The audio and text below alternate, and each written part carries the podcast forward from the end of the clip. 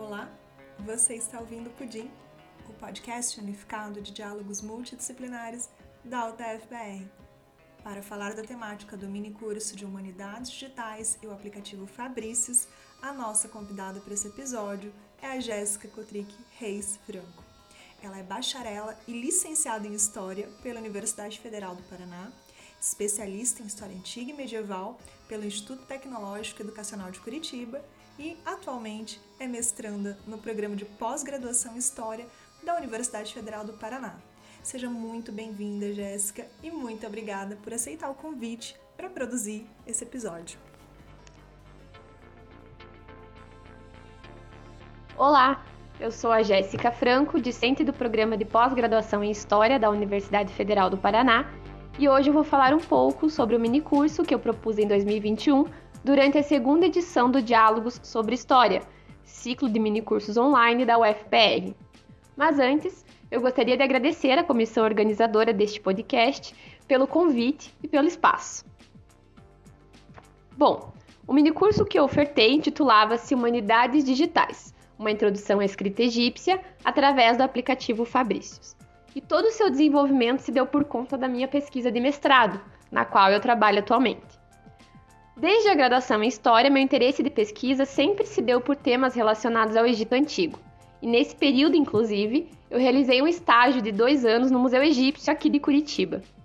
Apesar de trabalhar com uma abordagem no formato mais, digamos assim, tradicional no TCC, pois eu investiguei o reinado de Cleópatra VII, utilizando autores como Plutarco, por exemplo, quando iniciei a minha escrita de projeto para pós-graduação, escolhi um objeto de análise com uma natureza um tanto diferente das fontes com as quais nós, historiadores e historiadoras, estamos mais acostumados a trabalhar até então. E digo até então porque isso vem mudando, principalmente desde o período pandêmico que vivíamos e que ainda vivemos de certa forma, infelizmente, e de todo o uso da tecnologia que fizemos durante esse período, o bom e o mau uso. Para contextualizar os nossos ouvintes, eu vou falar então rapidamente sobre a pesquisa, pois é dela que nasceu toda a ideia e proposta desse mini curso.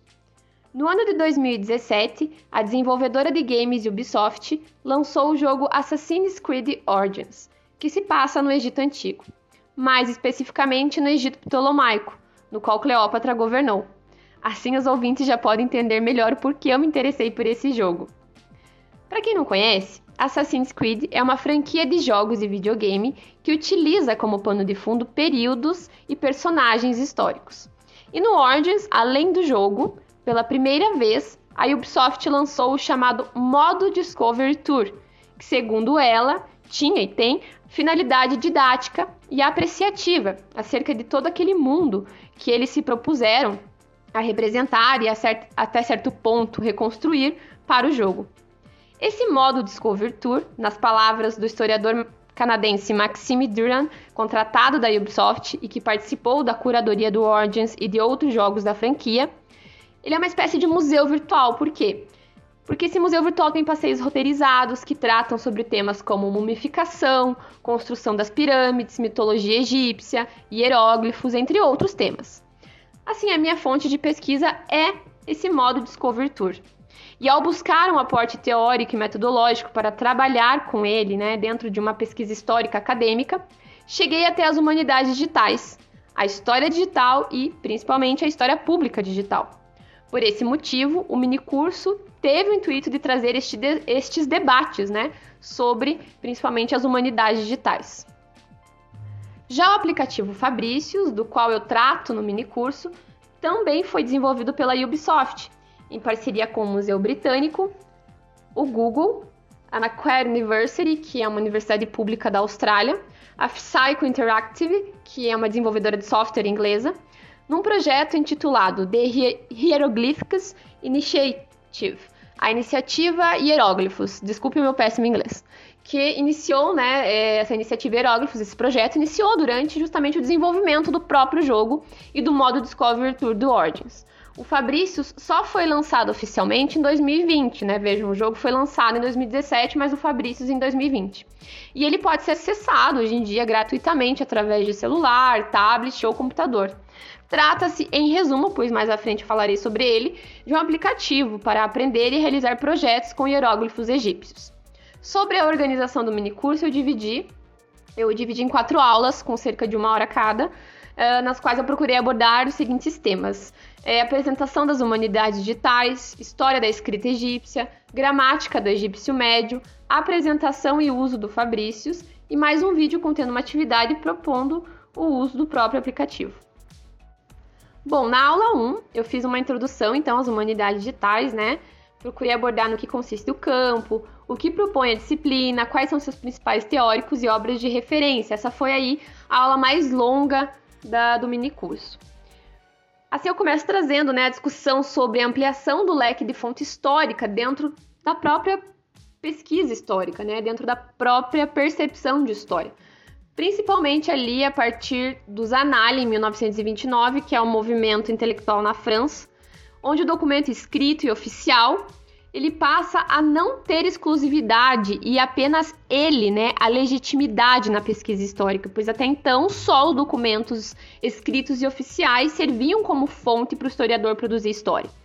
É, e a partir desse movimento da Escola dos Análises, a gente vai perceber que a cultura material, as fontes imagéticas, a literatura, obras de arte, etc., né, elas ocupam espaço também, pois entende-se que todas elas são produtos de seu contexto histórico, portanto, ali estão impressas as visões, os valores e outras tantas camadas da sociedade daquele período do qual elas fizeram parte.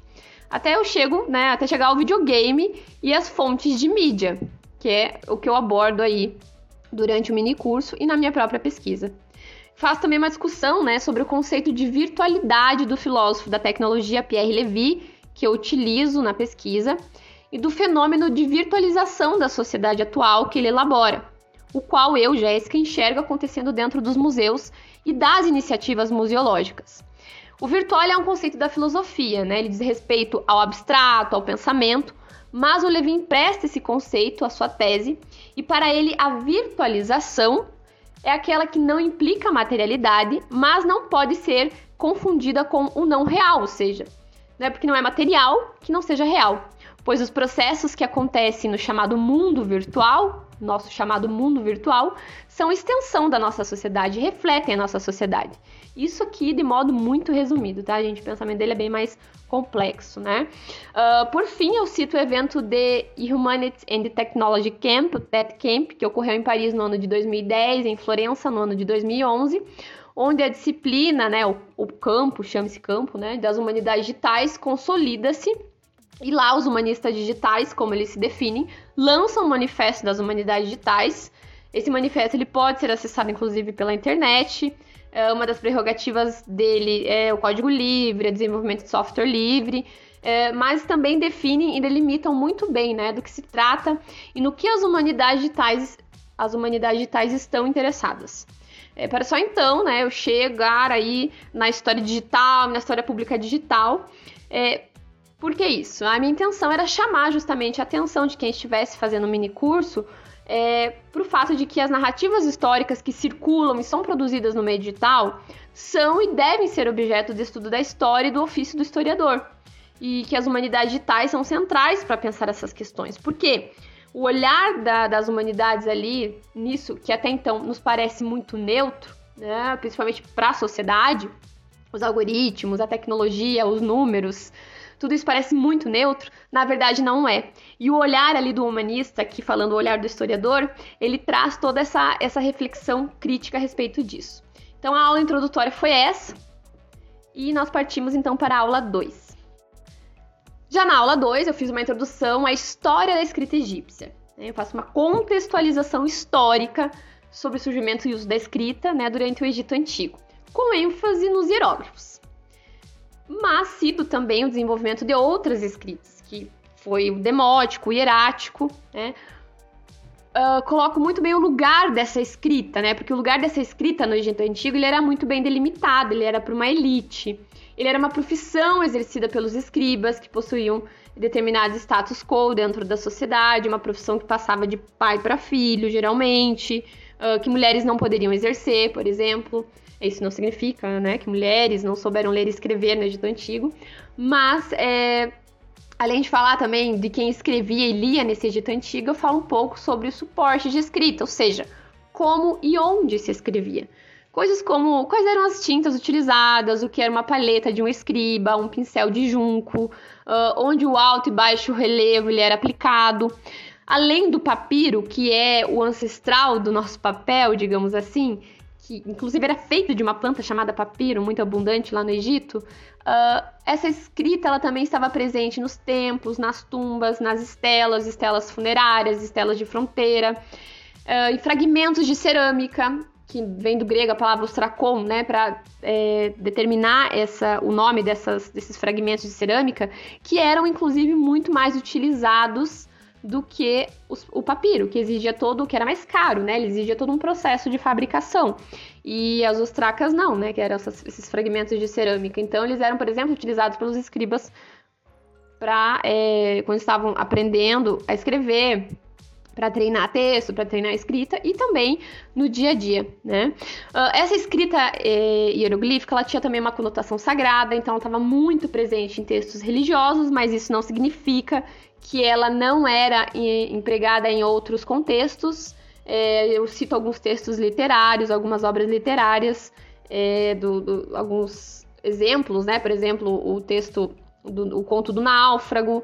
É, eu trago alguns exemplos como esses, né? E eu coloco que mesmo surgindo outros tipos de escrita, né, ela a escrita hieroglífica ela perdurou, ela perdurou com diversas mudanças. Então, se a gente tinha 700, foi a mil caracteres até ali o fim da, da civilização faraônica. Ela perdurou com mudanças, mas também com seus cânones, né? Um desses cânones era, por exemplo, o da leitura. É, havia sempre que se olhar para os seres animados do texto, ou homens ou mulheres, ou animais, e buscar a direção em que eles estivessem olhando para que se soubesse a direção que se começar, que se começa, aliás, a, a ler esse texto. Então, se o ser animado ali está olhando para a direita, essa leitura vai começar da direita para a esquerda. Se esse ser animado está olhando para a esquerda, essa leitura vai começar da esquerda para a direita. E se esse texto está escrito em linha, ele vai ser lido em linha. Se ele está escrito em coluna, ele vai ser lido em coluna. Ele pode ser lido também de cima para baixo, mas jamais de baixo para cima. Então, isso é o que a gente chama de cânone da, da escrita. Né? Uh, eu termino esse, essa aula 2 falando sobre a decifração dos hieróglifos, né? Foi feita por Jean-François Champollion em 1822, inclusive esse ano completa-se 200 anos da decifração da Pedra de Roseta que foi o artefato através do qual Champollion traduziu a língua egípcia. Esse foi um grande marco para a egiptologia, para o desenvolvimento da própria egiptologia, que é a ciência que se dedicou e que se dedica a estudar a antiguidade egípcia desde então, mas que passou e passa né, por diversas transformações também ao longo do tempo. Né? Essa disciplina ela não, não é a mesma que a do século XIX ainda.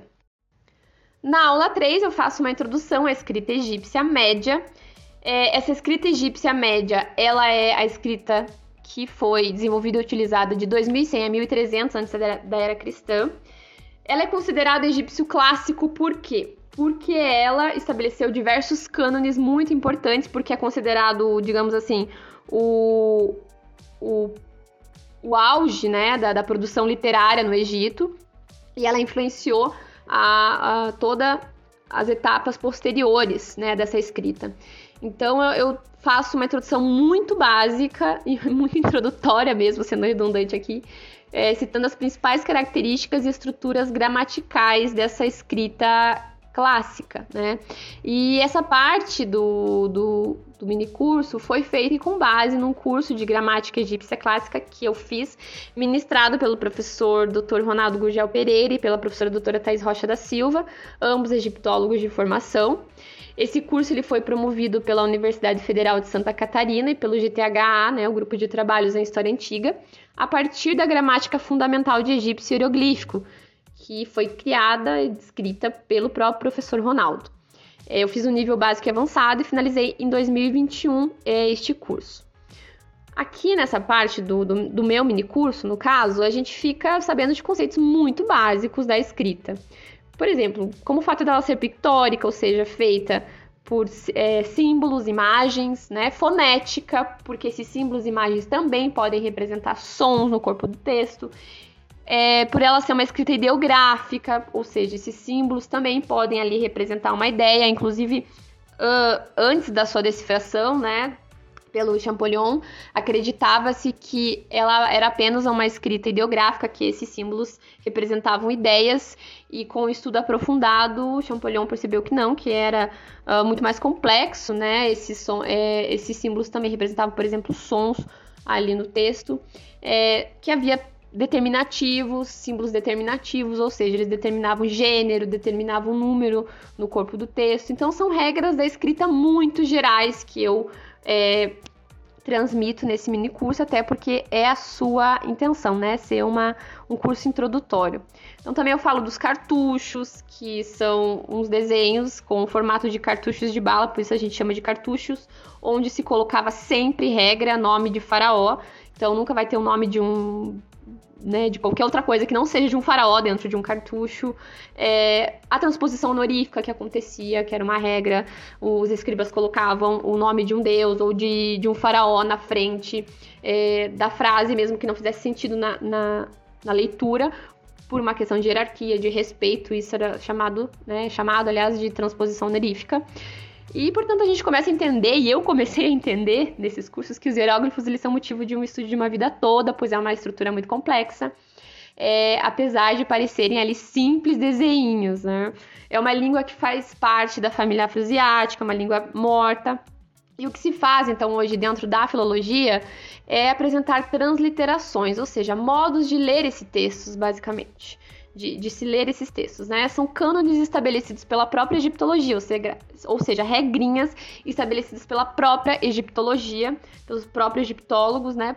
É, consoantes representam, né? não há vogais, né? As consoantes é que vão representar esses símbolos, mas as vogais são colocadas para ler essas palavras transliteradas, mas atenção, não é. Uh, ler o egípcio antigo. Não há como se saber como era de fato a pronúncia, porque é uma língua morta há milênios e a não ser que a gente faça uma sessão espírita com uma múmia, a gente vai conseguir. Uh, desculpa a brincadeira, tá, gente? Mas não tem, não há como uh, saber de fato como essa língua era falada. E sim, o que nós fazemos é.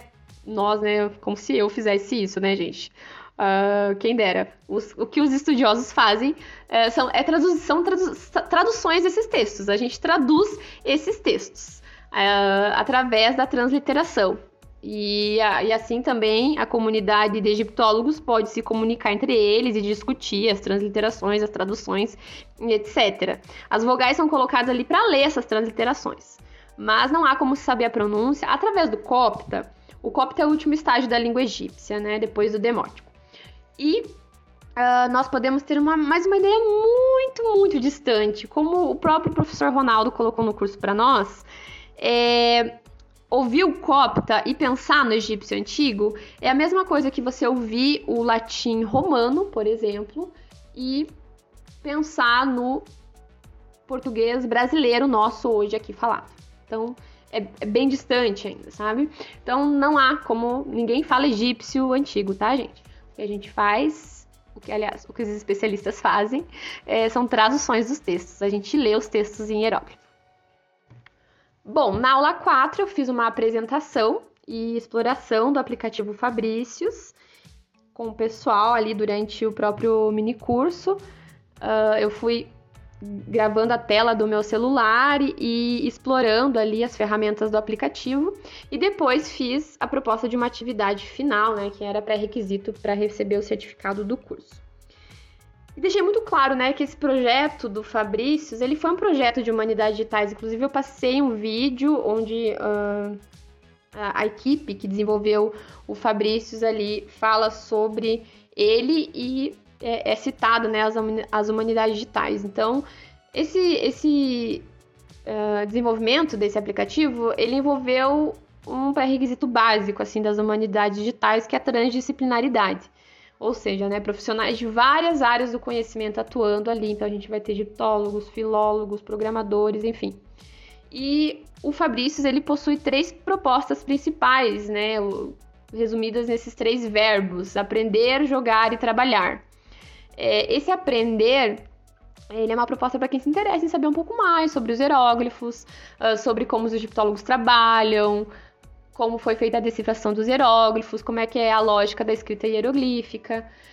A parte jogar, né, é uma parte lúdica, ali, uma proposta lúdica através de um game comparando a lógica dos hieróglifos com a dos emojis que nós utilizamos atualmente. Mas atenção, uh, o próprio Fabrício deixa muito claro que é, não há como aprender é, hieróglifos com emojis, não é isso. É, ele faz uma brincadeira ali para ser uma proposta mais lúdica, principalmente para adolescentes, para crianças, né, utilizarem o aplicativo é, para se divertir um pouquinho mesmo.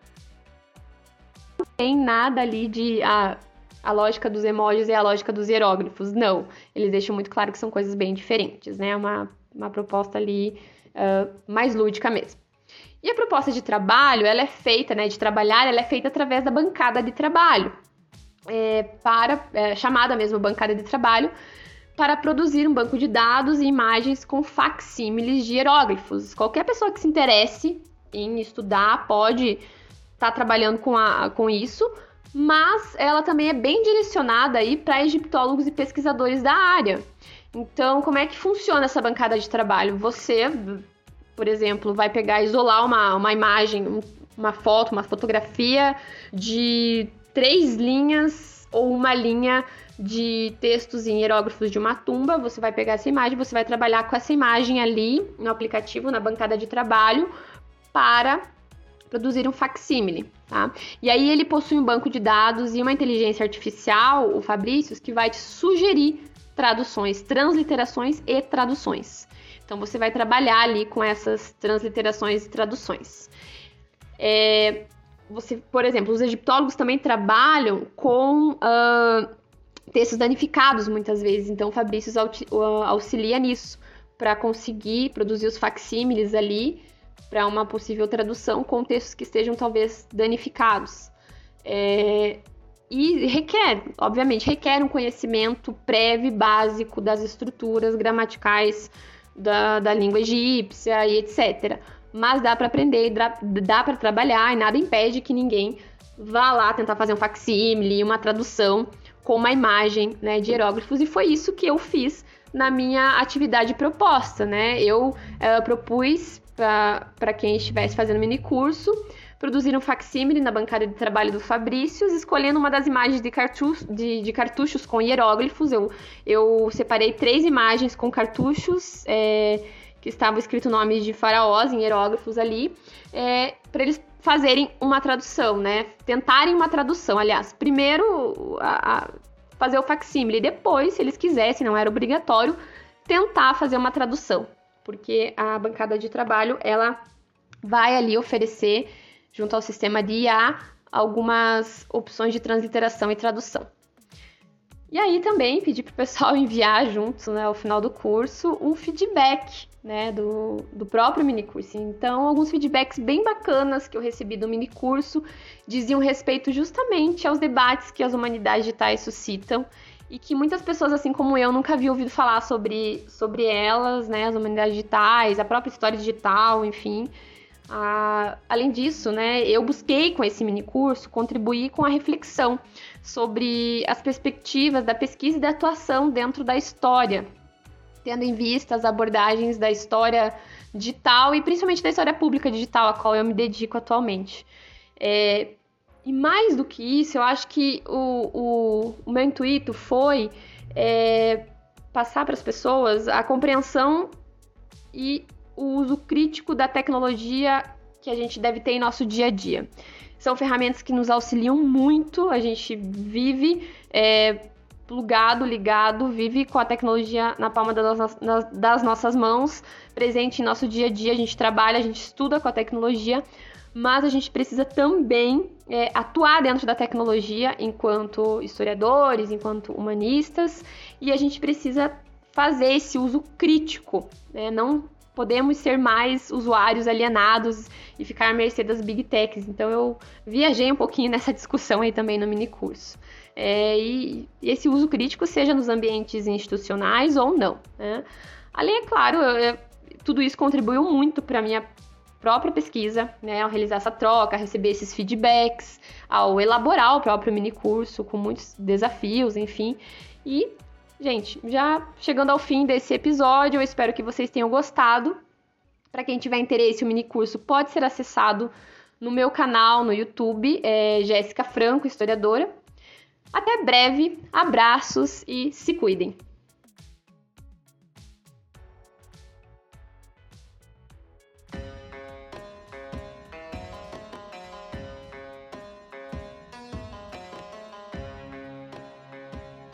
Esse foi um episódio do Pudim, o podcast unificado de diálogos multidisciplinares, um projeto de extensão da UTF-PR, editado por Nath Belmaia. Músicas utilizadas: Temple of Endless Sands, de Darren Kurtz, Fugitive e Neon Escapes, de FSM Team. Todas as músicas estão disponíveis em www.free-stock-music.com. Para saber mais informações sobre o projeto desse podcast, visite nosso site pudim.cp.utfpr.edu.br. Até a próxima!